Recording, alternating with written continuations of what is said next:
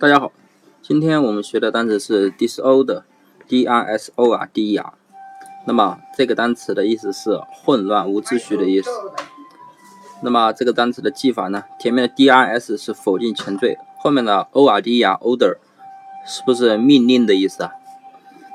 那么啊，如果你呀在一些危难时刻，你不听那些警察或者是呃。呃，救灾人员的命令，那么那个现场啊，是不是会变得很混乱，变得很无秩序，对不对？那么 disorder 就是不听命令，那么不听命令呢，就会使那些现场变得很混乱，很无秩序。那么大家呢，都是以前都知道，在日本地震的时候，那么他们呢是很有秩序的，对不对？那么很多人，两千。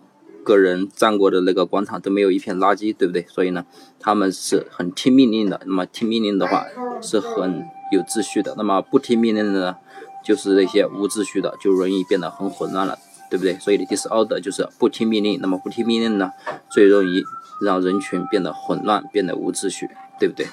所以呢，disorder 就是混乱、无秩序的意思了。好，那么大家记住了吗？